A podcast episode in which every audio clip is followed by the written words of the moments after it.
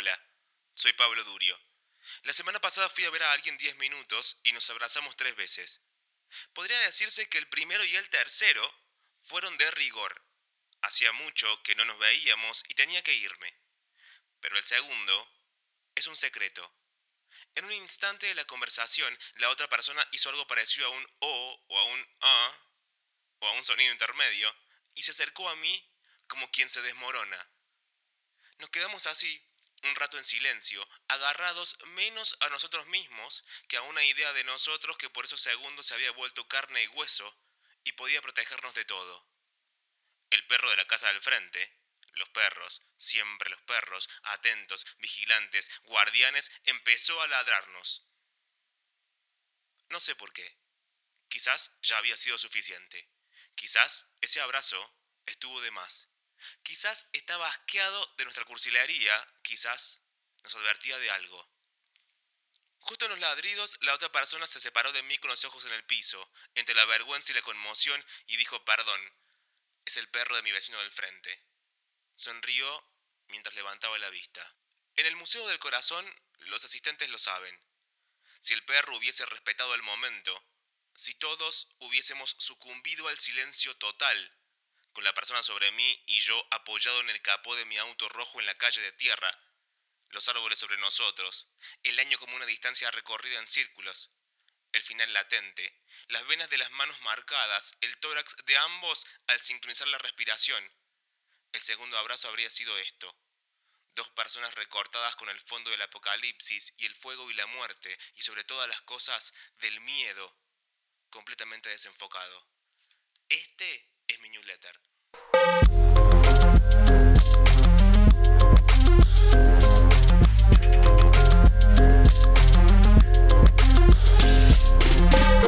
Este es mi.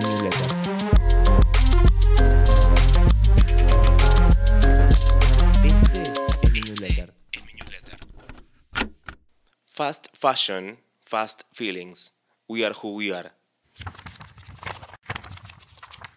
A veces tenía la impresión de que estaba hecho de un líquido que pasaba sin cesar de una botella de vivos colores a otra y que con cada trasvase perdía o dejaba algo atrás.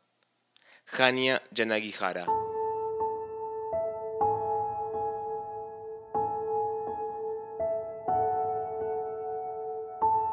Hay personas que son portales.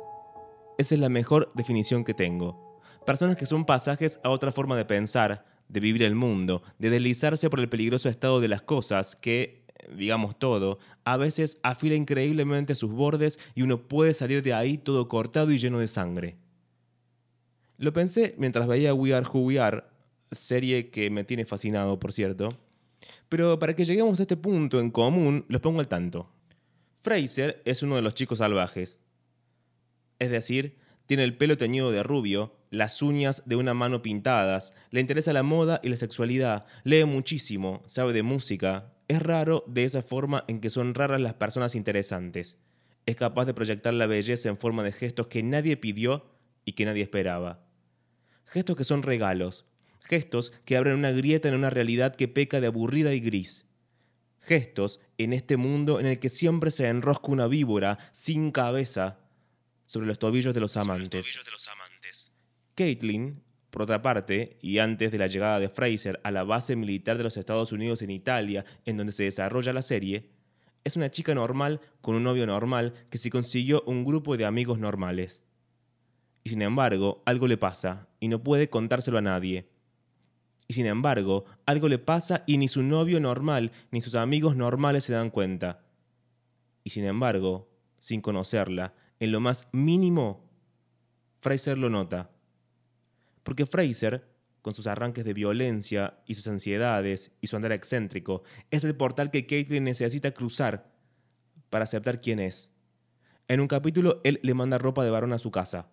En otro, la ayuda a raparse mientras ella le dice, acá estoy llorando, te voy a estar a agradecida. Si hacemos Si esto, hacemos esto, te voy a estar a agradecida por el resto por de mi vida. de mi vida. En un tercero, la deja sostenerle la pija mientras hace pis. We Are Who We Are se inscribe sobre los cuerpos como productores de placer e incertidumbres. Hay que conocer nuestro cuerpo para saber qué y cómo siente lo que quiere, pero también en su lado más monstruoso, esos cuerpos a los que obligaron a volverse cárceles que nos impiden bailar con quienes quisiéramos. Caitlin y Fraser son amigos. Los unieron las casualidades y no sabemos cómo terminará la historia. Pero sí sabemos algo. Ninguno se pregunta por qué. ¿Por qué Fraser se queda con ella? ¿Por qué se da cuenta de lo que pasa? ¿Por qué ella no puede decírselo ni a su novio ni a sus amigos? ¿Por qué nota que Fraser es, a fin de cuentas, un lugar seguro al mismo tiempo que una amenaza constante? Por su ambigüedad, por su intensidad, por su capacidad de abrumar, por su inestabilidad.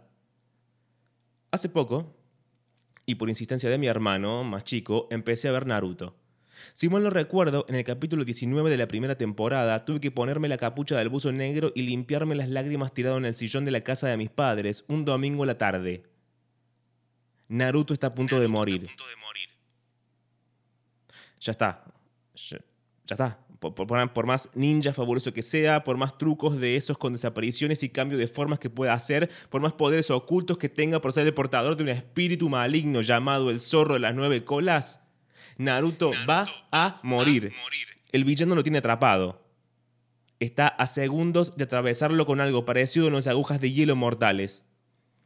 Música dramática de anime. Plano y contraplano de los ojos de nuestros protagonistas. El aire detenido y denso a nuestro alrededor. Las agujas avanzan de golpe. Naruto cierra los ojos, pero cuando los abre está vivo. ¿Cómo carajo pasó eso? Sasuke el antihéroe y competencia de Naruto, se puso en el medio. Sasuke, el enemigo público número uno de Naruto, usó su cuerpo como escudo y ahora lo vemos ahí, pinchado como un muñeco preso de un vudú de mierda, lleno de sangre, muerto. ¿Por qué me salvaste?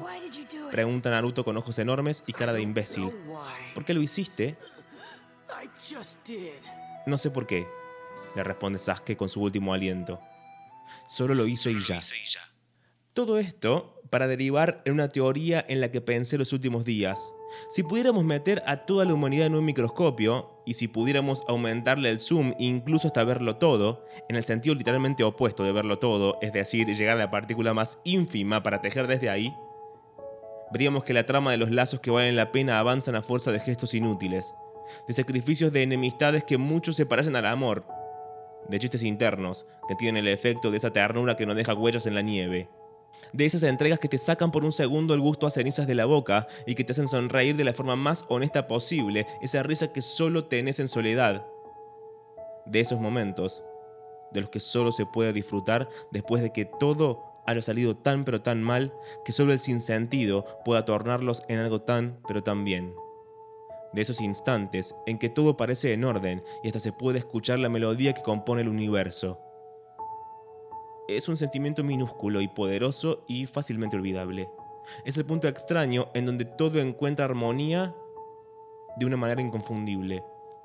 El cambio de las mareas, el primer rayo de sol, el silencio entre el rayo y el trueno, la primera gota de lluvia desprendiéndose del cielo, los ojos que reflejan amor antes que el resto del cuerpo y trágicamente antes que el cerebro. El consuelo de un padre a un nene chiquito, un fuerte de almohadas, un segundo abrazo que es también un secreto, segundos en los que somos y tenemos el poder de los dioses. Hay personas que son como portales pero que no pueden mantenerse así porque el mundo las odia y conspira contra ellas. Sucede, por ejemplo, en tan poca vida uno de los mejores libros que leí en los últimos años, de Hania Yanagihara.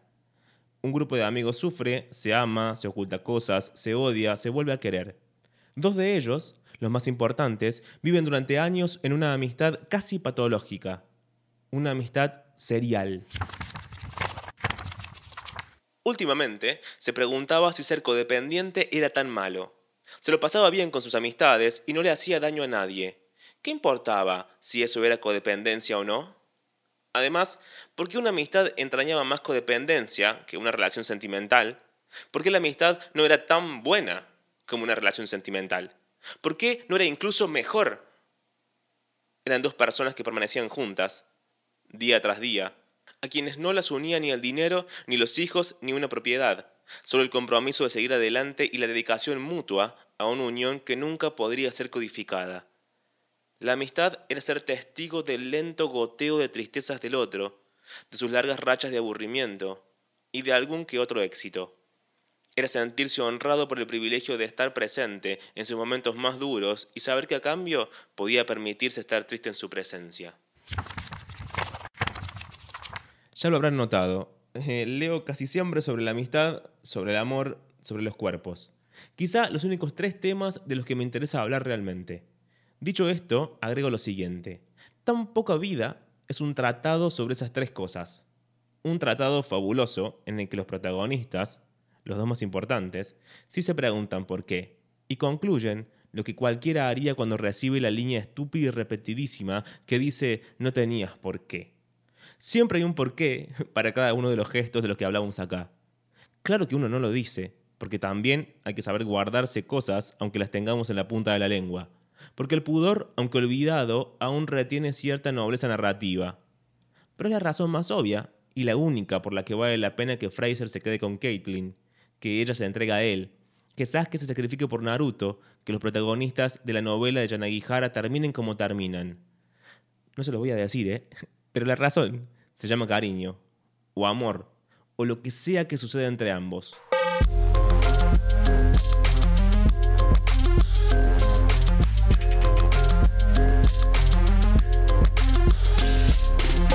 Este es mi newsletter.